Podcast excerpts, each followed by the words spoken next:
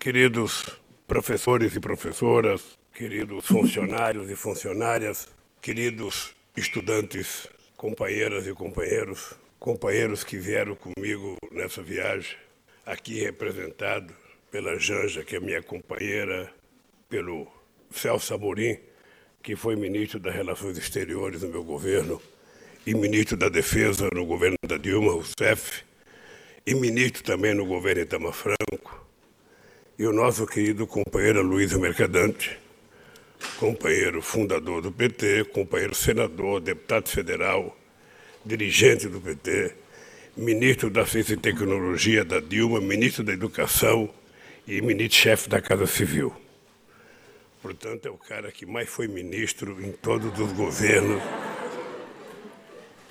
Eu, primeiro, companheiro Gaspar, eu estou muito feliz e agraciado de voltar neste plenário. Eu aqui pude viver um dos melhores momentos da minha vida. Quando eu fui agraciado com o título de doutor honoris causa e ser o primeiro latino-americano a receber um título era algo que eu tinha consciência que o título não era para mim. Eu, na verdade, não tinha feito jus àquele título, e quem tinha feito jus àquele título foi a abnegação, a dedicação e a crença do povo brasileiro que acreditou nele mesmo e ajudou com que a gente fizesse um governo com uma forte inclusão social. Se o povo não acreditasse, não seria possível a gente ter sucesso. O povo não só acreditou, como o povo permitiu, Gaspar, que nós fizéssemos 74 conferências nacionais, conferências que eram convocadas nos municípios, depois eram convocadas nos estados, depois eram convocadas a nível de governo federal, participando quase 6 milhões de pessoas para definir todas as políticas públicas que nós colocamos em prática no Brasil. Ou seja, era uma demonstração muito simples de que quando o governo não sabe, e ele não é obrigado a saber, ele tem que ter coragem e humildade de consultar quem sabe. E o povo sempre sabe o que quer e sempre sabe o que é bom para ele. Foi por isso que, quando nós começávamos a discutir nas primeiras reuniões do meu governo, quando a gente ia falar de educação, ia falar de cota, ia falar de fazer mais universidade, fazer mais campos, ou seja, quando a gente ia discutir, sempre aparecia alguém para dizer: não tem dinheiro, a gente não pode gastar. Ou seja, e essa ideia de que você não pode gastar, muitas vezes ela é induzida para que você guarde o dinheiro para pagar para o sistema financeiro, quando na verdade a gente podia gastar, era só ter vontade de fazer uma coisa mais produtiva para o país. Então eu lembro que nós proibimos, numa reunião de governo, utilizar a palavra gasto quando se tratava de discutir educação. A gente passou a dizer que investir em educação era efetivamente o melhor investimento que um país pode fazer, porque não existe exemplo na humanidade nenhum exemplo de que algum povo se tornou desenvolvido, algum país foi desenvolvido sem que antes se investisse na educação. E, lamentavelmente, é com muita tristeza que eu digo isso em vários lugares que eu vou, de que o Brasil foi o último país a fazer a sua independência na América do Sul. O Brasil foi o último país a abolir a escravidão. E, pasme, o Brasil foi o último país a ter uma universidade. Eu não falo isso com orgulho, eu falo com uma certa vergonha, eu falo até de forma deprimido, porque a América Latina foi, foi descoberta em 1492. Em 1554, o Peru já tinha sua primeira universidade. 1554. E o Brasil só foi ter a sua primeira universidade em 1900. 1920. E foi ter a sua primeira universidade porque o rei da Bélgica precisava visitar o Brasil e naquele tempo, eu não sei se agora ainda é assim, o rei quando visita um país, ele tem como, como, como eu diria, obrigação de receber um título de doutor honoris causa. Então, no Brasil, juntou um monte de faculdade que nós tínhamos de vários lugares e se criou a Universidade Brasil para dar o título ao rei. Quem sabe, se não fosse o rei, a gente ainda não teria sequer a quantidade de universidade que nós temos, porque parece, parece coisas esquisitas, mas a verdade é que não se preocuparam com a educação do Brasil até há pouco tempo atrás. Nós tínhamos um ministro com uma figura importante, com quem eu tive boa relação, que ele dizia que quem ia resolver o problema da educação era o mercado, que o Estado não ia resolver. Pois bem, é por isso que nós chegamos no PT e, em apenas 12 anos, a gente passou a ser o partido que mais fez universidade na história do Brasil.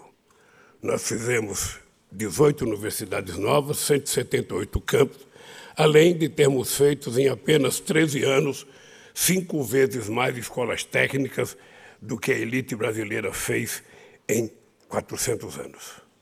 Numa demonstração que o problema não é de dinheiro, o problema é de decisão política se você vai fazer ou não vai fazer.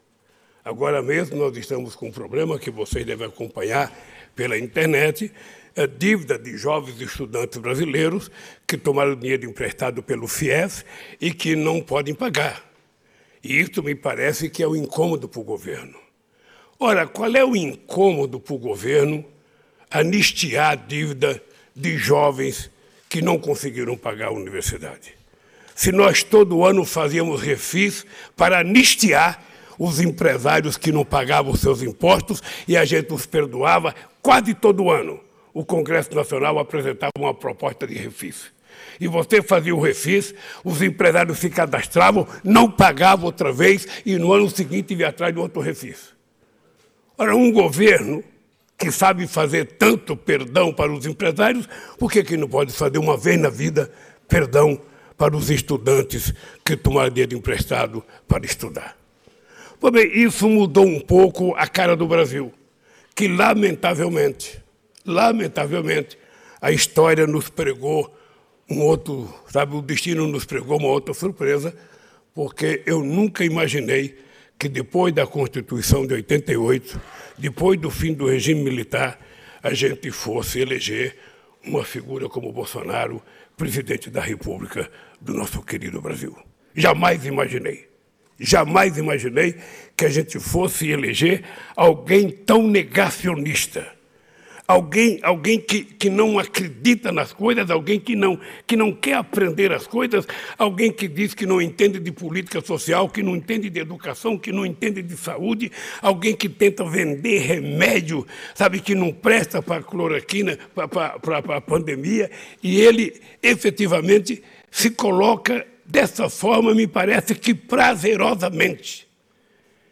E o país está sendo destruído.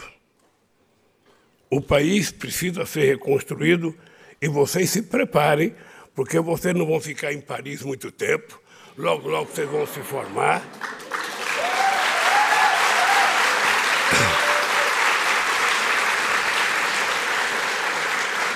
Quando, quando a companheira Dilma Rousseff criou no governo dela o Ciência Sem Fronteira, que mandou para o exterior mais de 100 mil alunos para estudar e se formar, era porque a gente acreditava que seria através do conhecimento que a gente iria fazer a transformação que o Brasil precisava. Eu não acredito que Deus é contra a América Latina. Eu não acredito. Porque não é possível que nenhum país da América Latina tenha sido desenvolvido, tenha crescido economicamente, tenha crescido industrialmente, tenha crescido na melhoria da qualidade de vida do seu povo. O único país que conseguiu dar um salto foi Cuba, mesmo assim é vítima de um bloqueio de mais de 60 anos, em que não deixam eles quietos. Mas eles resolveram o problema da educação. Eles resolveram o problema da dignidade. Eles resolveram o problema da cidadania. E a única coisa que eles estão pedindo é que deixem os cubanos cuidar dos seus problemas e os americanos cuidem dos problemas deles. Fora de Cuba, qual foi o outro país que resolveu os seus problemas? Por que, que a gente ainda não tem uma Finlândia na América Latina, Celso? Por que, que a gente não tem uma Noruega no Caribe? Por que, que a gente não tem uma Dinamarca? Por que, que a gente não tem um país de alta qualidade de vida? Porque me parece que nós estamos predestinados a ser quintal dos outros. Me parece que nós estamos predestinados, toda vez que a gente começa a crescer, toda vez que um governo democrático e popular começa a fazer algumas coisas boas, ele é vítima de um golpe. E essa história vocês conhecem, porque vocês já devem ter lido muita coisa sobre a história da América Latina. Dito isso, eu queria fazer o meu discurso que está aqui por escrito. Eu sei que eu sei que ouvir o meu discurso vai servir para aumentar a nota de vocês no final do ano. E eu sei que vocês vão ficar sentadinhos aí e eu vou poder falar com muita tranquilidade, porque eu não quero brigar com o intérprete. Eu não posso correr tanto que ele não consiga me acompanhar e não posso ser tão devagar que ele corra mais do que eu. Porque aí seria fake news, não seria palestra. Então, queridos companheiros e companheiras, eu peço licença para vocês para poder conversar um pouco com vocês. E conversar por escrito Nunca é muito bom conversar por escrito, e eu prometo para vocês que eu não vou fazer como eu fazia quando eu era presidente. Eu começava a fazer um discurso por escrito, daqui a pouco eu parava o discurso por escrito e falava uma hora de improviso. Não vou fazer isso porque o Gaspar tem outras tarefas para mim aqui e eu tenho outros compromissos. Então, eu quero dizer para vocês da minha alegria. Saibam que vocês estão fazendo um jovem de 76 anos de idade, com energia de 30 e tesão de 20, muito feliz aqui nessa palestra com vocês.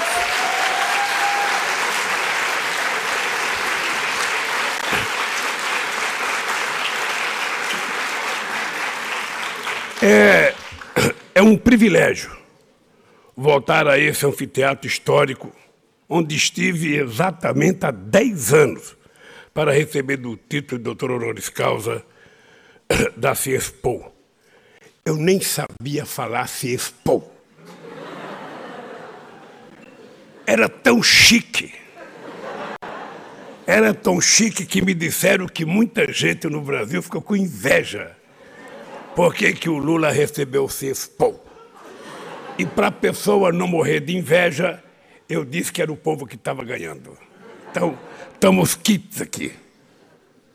E eu tenho hoje a oportunidade de renovar os agradecimentos e compartilhar impressões sobre as mudanças que ocorreram desde então no Brasil, na América Latina e no mundo.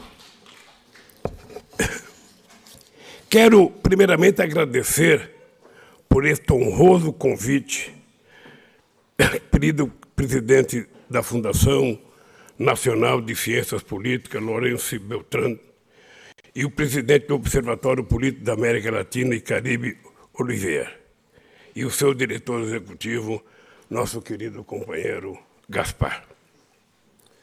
Disse em 2011, e reafirmo, que estas homenagens não pertencem a mim e não pertenceram a mim, mas ao sofrido e corajoso povo brasileiro em sua luta permanente por um país e um mundo mais justo, menos desigual e mais democrático.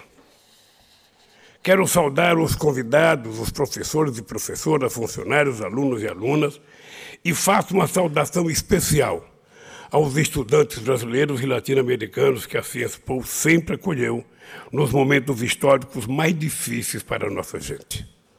A solidariedade, aos perseguidos do mundo é uma das mais admiráveis tradições do povo de Paris. Tradição que, felizmente, persiste nesses tempos em que dissemina o ódio e a intolerância. Pessoalmente, tenho muito a agradecer pelo apoio e solidariedade que recebi de tantos amigos e companheiros na França ao longo do período em que fui alvo de uma implacável perseguição judicial, política e midiática no Brasil. Agradeço especialmente aos companheiros e companheiras que participaram do Comitê Lula Livre na França, ao apoio que recebi do companheiros como François Hollande, Mélenchon e da nossa querida prefeita Anne Hidalgo, que me honrou com a nomeação como cidadão de honra de Paris. Foram gestos generosos que romperam o muro do silêncio sobre a nossa resistência no Brasil. Foram cinco anos de luta pela verdade e pela justiça, até que o Supremo Tribunal Federal do Brasil viesse a estabelecer, afinal, a suspeição e a imparcialidade do juiz que me condenou sem provas e sem causa, como vinham denunciando desde o início os meus incansáveis advogados Cristiano Janin e Valesca Teixeira. Sempre compreendi que ao condenar, prender ilegalmente, tentar proscrever minha pessoa, o que se, prende, se pretendia era aniquilar o projeto de um país mais justo, soberano, comprometido com a sustentabilidade ambiental e democraticamente integrado ao mundo, que os governos do Partido dos Trabalhadores representaram e continuam representando no Brasil. Nossa vitória na dura batalha para restabelecer minha inocência e meus direitos políticos insere-se na luta mais ampla do povo brasileiro e dos que defendem a liberdade e a democracia em todo o mundo. Se vencemos, foi porque nunca estive só. Os 580 dias e noites em que estive preso foram também 580 dias e noites em que, do lado de fora, sob o sol ou a chuva, companheiros e companheiras que eu nem conhecia pessoalmente estavam em permanente solidária vigília. Quando estive em setembro de 2011, o mundo ainda sofreu os impactos da grande crise do capitalismo de 2008, decorrente da especulação financeira desenfreada e sem controles. O alerta para os efeitos nefastos do aquecimento global já estava na ordem do dia debatíamos a necessidade de fortalecer os organismos multilaterais e de atuarmos coordenadamente pela paz contra a desigualdade, a miséria e a fome no mundo. Dez anos depois, os desafios fundamentais da humanidade continuam os mesmos. A urgência de enfrentá-los é que vai se tornando maior uma urgência agravada pela pandemia, que segue devastando especialmente as populações dos países mais pobres, além daqueles cujos governos negaram a ciência, ou pior, ou pior ainda, investiram na morte, como ocorreu no Brasil. É duro, mas é necessário admitir que na última década o mundo regrediu. Não há como explicar às gerações futuras que, em nosso tempo, 1% da humanidade detém quase metade da riqueza do planeta, enquanto 800 milhões de pessoas passam fome, que uns poucos privilegiados viajam ao espaço por um capricho bilionário, enquanto milhões de famílias não têm sequer onde morar. Não há justificativa para não termos taxado as transações financeiras globais e criado o Fundo de Desenvolvimento e Combate à Pobreza quando fazia muitas reuniões do G20. É diante desses desafios que me convida a falar sobre o papel do Brasil no futuro próximo. Apesar da gravíssima situação e de todos os retrocessos que foram impostos ao país e ao povo brasileiro nos anos recentes, quero dizer uma palavra de esperança. Queridas amigas e queridos amigos, é inevitável comparar a posição que o Brasil havia alcançado nas relações internacionais com o isolamento entre as nações em que o país se encontra hoje. Isso não é fruto do acaso. É o resultado de uma disputa pelo poder que extrapolou os limites da Constituição e do respeito à democracia, até culminar no golpe do impeachment sem crime da presidenta Dilma Rousseff em 2016 e tudo o que veio depois.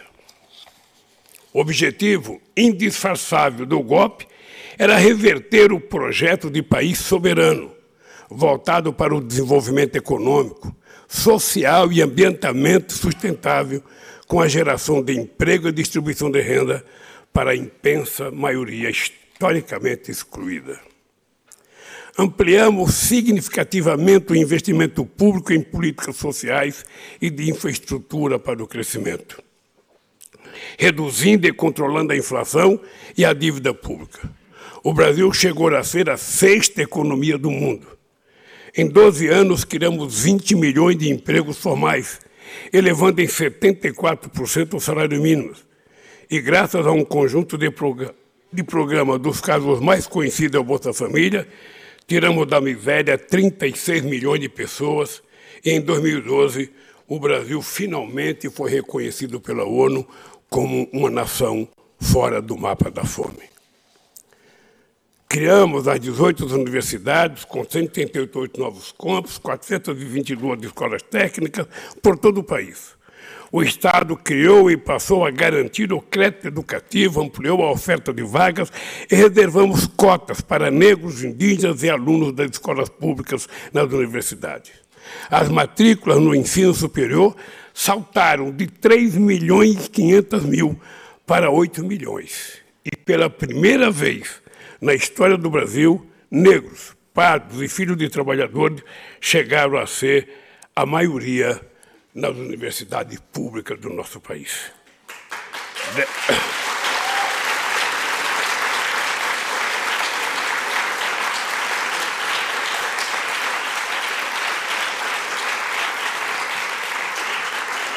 Dessa forma, reduzimos a desigualdade e, ao mesmo tempo, aprofundamos a nossa democracia.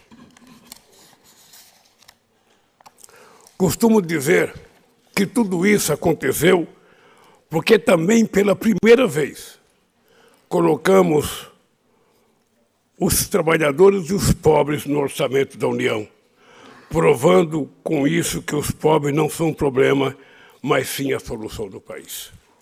Era uma ideia simples, que muitos de vocês nunca ouviram falar. Mas a gente discutia muito no Brasil.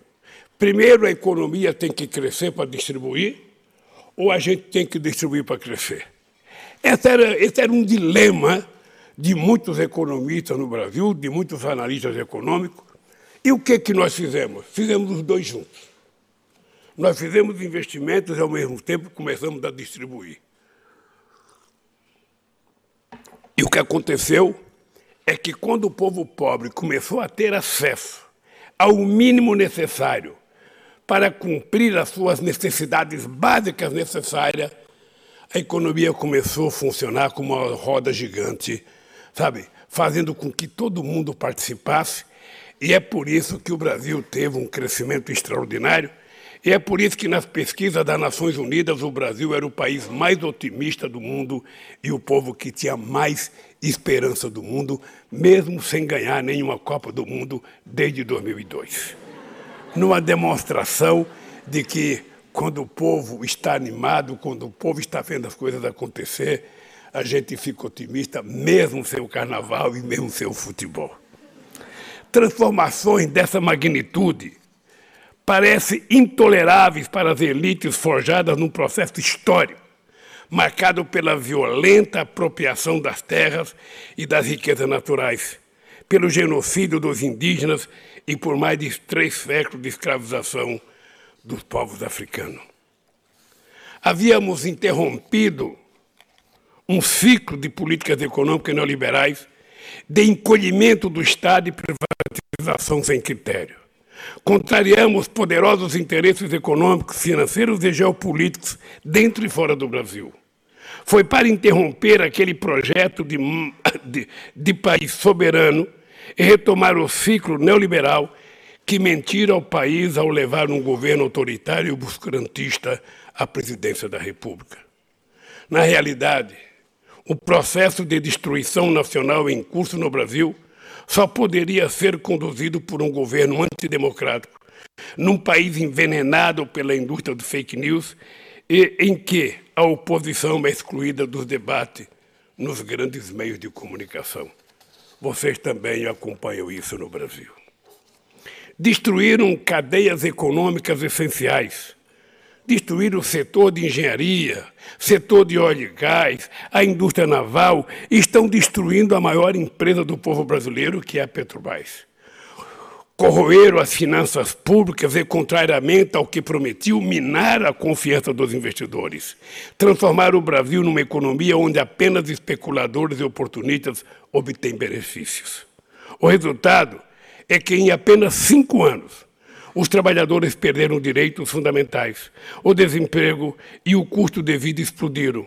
Programas sociais foram abandonados ou descontinuados, incluindo o Bolsa Família só para você ter ideia, o Bolsa Família, durante 18 anos, foi considerado pela ONU e quase todos os países do mundo como a política mais correta de inclusão social. E tinha uma coisa extraordinária, que era uma coisa muito criticada no começo, que era a exigência que a gente fazia para que as crianças estivessem na escola, para que as crianças tomassem a vacina e para que as mulheres gestantes fizessem todos os exames necessários.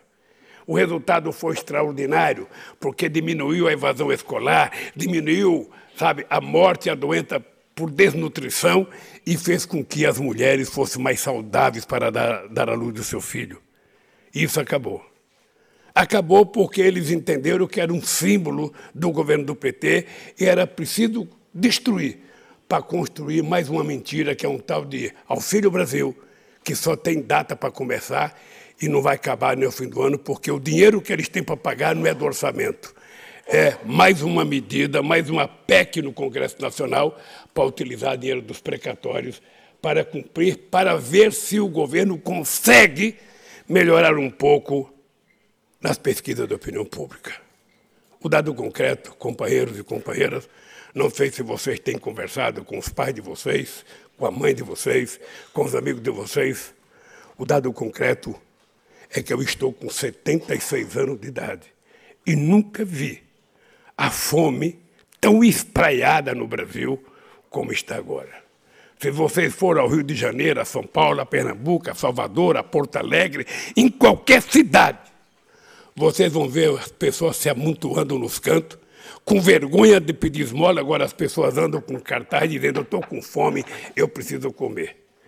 Além disso, nós temos 19 milhões de pessoas com fome. Nós temos 116 milhões de pessoas com algum problema de insegurança alimentar. Temos, 19, temos 15 milhões de desempregados, 5 milhões de pessoas desalentadas que já deixaram de procurar emprego e temos mais 33 milhões de pessoas que vivem de bico. O pai de vocês deve lembrar, no tempo que eu era jovem, a gente falava biscate. Você tem emprego? Não, estou fazendo um biscate. Ou seja, o cara estava fazendo um bico, o cara estava fazendo alguma coisa para ganhar um trocadinho. É esse o país da ponte para o futuro. É esse o país do impeachment da Dilma Rousseff. É esse o país de que o PT tinha quebrado o Brasil e era preciso melhorar o país. Está aí o país. Está aí a democracia do país. E vocês devem estar acompanhando. Devem estar acompanhando o que está acontecendo no Brasil e não tem perspectiva de melhorar, a não ser com o povo brasileiro assumindo a responsabilidade de recuperar a democracia do nosso país. E isso só vai acontecer porque não teve impeachment, porque enquanto a Dilma tinha um processo eles colocaram para votar, o Bolsonaro tem mais de 160 pedidos de impeachment e nenhum foi votado. E por que, que não foi votado? Porque a Comissão de Orçamento da Câmara criou um orçamento paralelo para distribuir para deputado. Eu não sei se são 20 ou 16 bilhões de, de reais que é distribuído para os deputados votar naquilo que o presidente quer.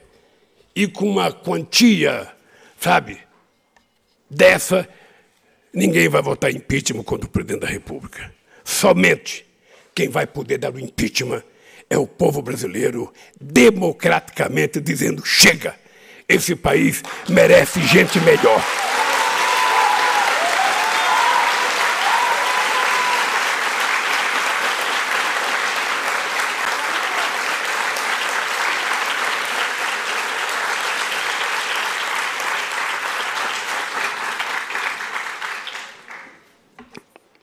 Queridos companheiros e companheiras, o governo desmonta políticas públicas bem-sucedidas e persegue os cientistas, artistas, professores e lideranças sociais, incentiva a destruição das florestas e a mineração ilegal. Esse governo colocou o Brasil de costa para o mundo. E quem mais sofre com isso é o povo brasileiro. Eu lembro que quando eu cheguei na presidência da República, dia 25 de janeiro de 2003, eu fui a Davos com o ministro Celso Amorim. Era a primeira vez que a gente ia a Davos, porque antes o Brasil não era nem convidado para ir. E eu fui a Davos porque possivelmente eu fosse uma. Sabe aquela coisa rara?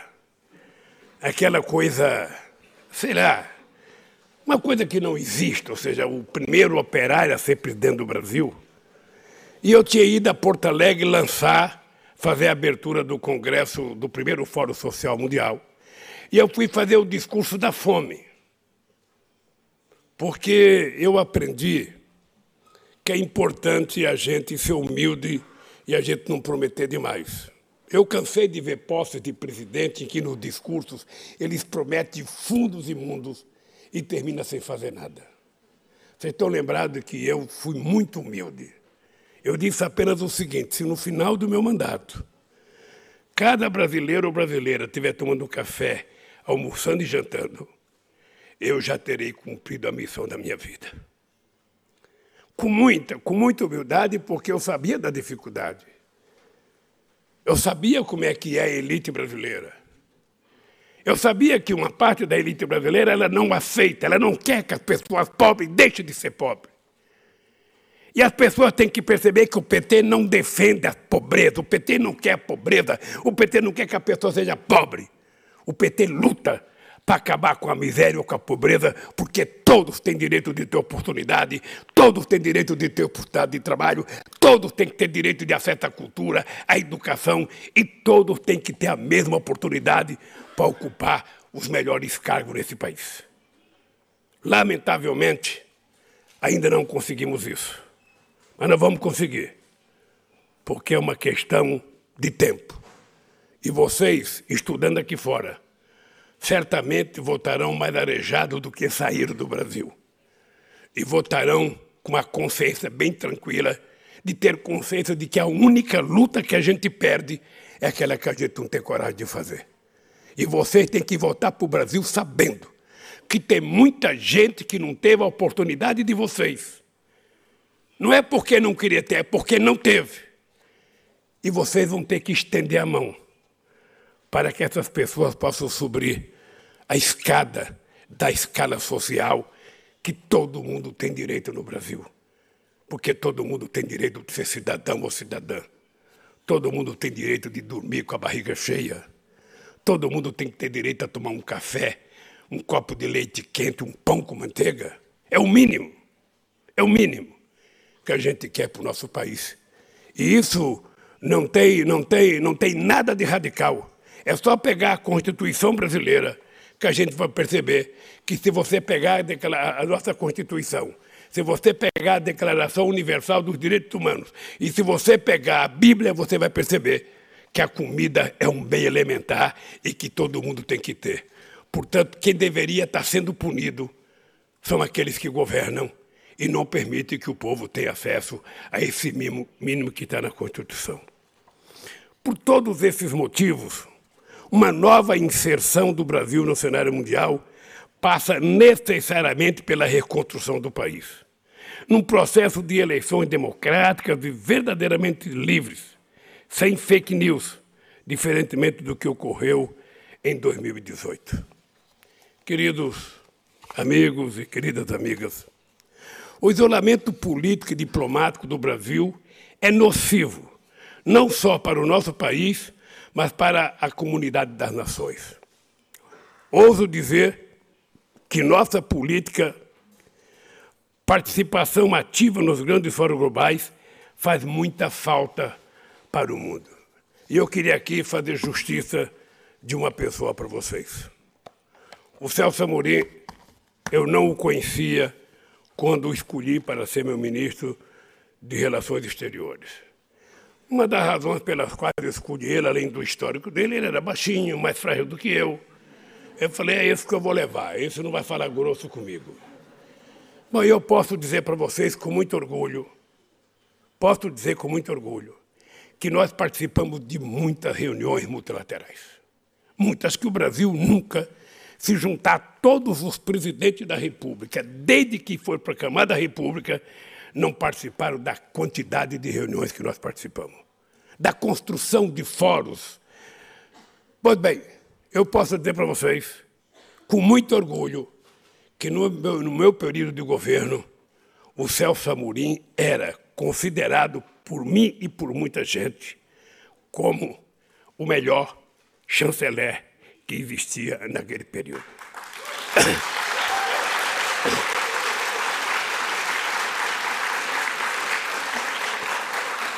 Eu, eu agora posso falar isso porque ele já está aposentado, não vai pedir aumento de salário, ah, porque se a gente fala bem quando está trabalhando, é que nem jogador de futebol, passa o mês inteiro sem marcar nenhum gol. Aí quando marca um gol, vai na direção, quero um dinheirinho. Então, Celso, não peça aumento, você está aposentado.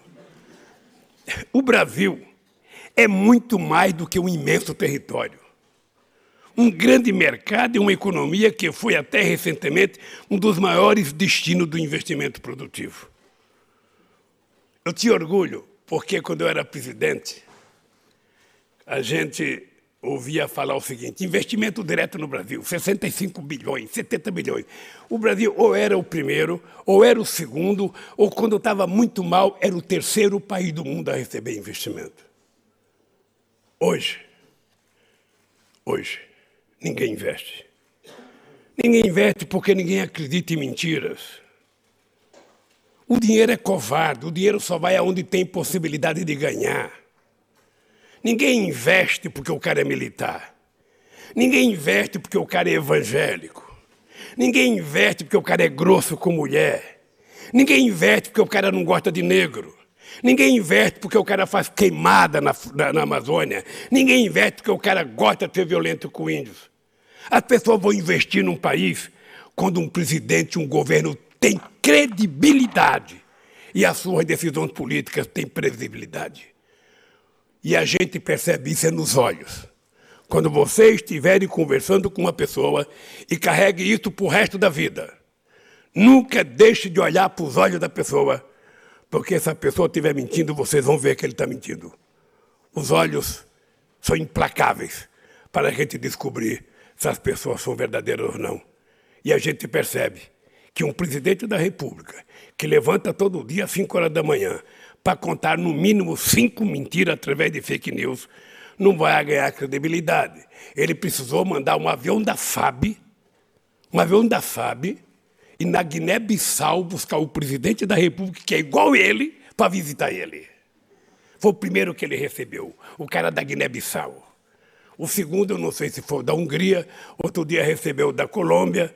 Ou seja, porque ninguém, efetivamente, o Brasil que era, o Brasil que era a menina dos olhos, sabe, de tanta gente que queria investir aqui, sabe, esse país se transformou, sabe, numa coisa feia, numa coisa, sabe, que as pessoas não acreditam, aonde um presidente é capaz de ir em Galo, participar sabe, da COP26, e ninguém cumprimenta ele. E quando cumprimenta, cumprimenta por cortesia. Sabe o que é cumprimento por cortesia? Aquele que você não olha na cara. É assim. Ou seja, é uma vergonha. É uma vergonha. Não, ele, ah, foi no G20. Foi no G20, desculpa.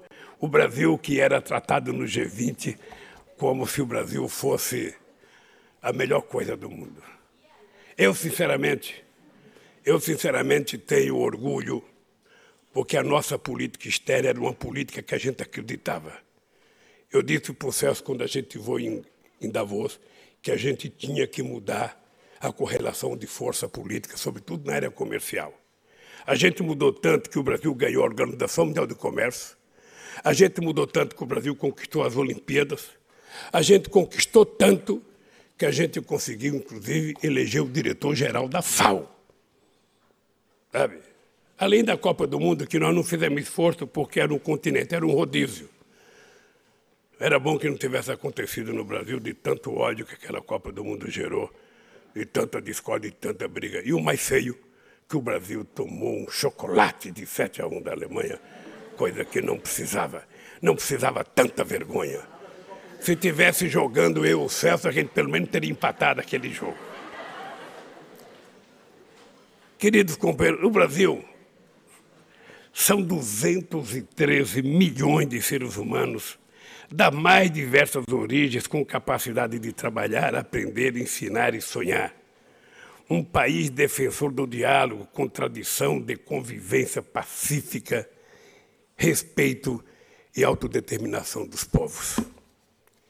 Temos muito a contribuir em temas como o combate à pobreza e à fome, o diálogo político, a construção da paz, o equilíbrio geopolítico do mundo, a democratização das relações financeiras e comerciais entre os países e no enfrentamento das emergências climáticas. Temos muito a contribuir para a segurança alimentar do planeta, a economia global, a cultura, a ciência e a tecnologia.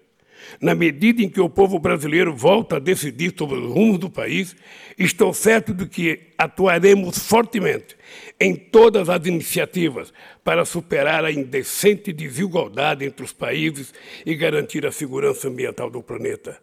Essa é a nossa vocação e foi nossa prática quando governamos esse país. Recordo que chegamos à Conferência do Clima em Copenhague ainda em 2009 apresentando a meta voluntária de reduzir as emissões de CO2 em até 39% em 2020, compromisso que foi transformado em lei pelo Congresso Nacional. Aquela atitude nos autorizou a chamar à mesa os grandes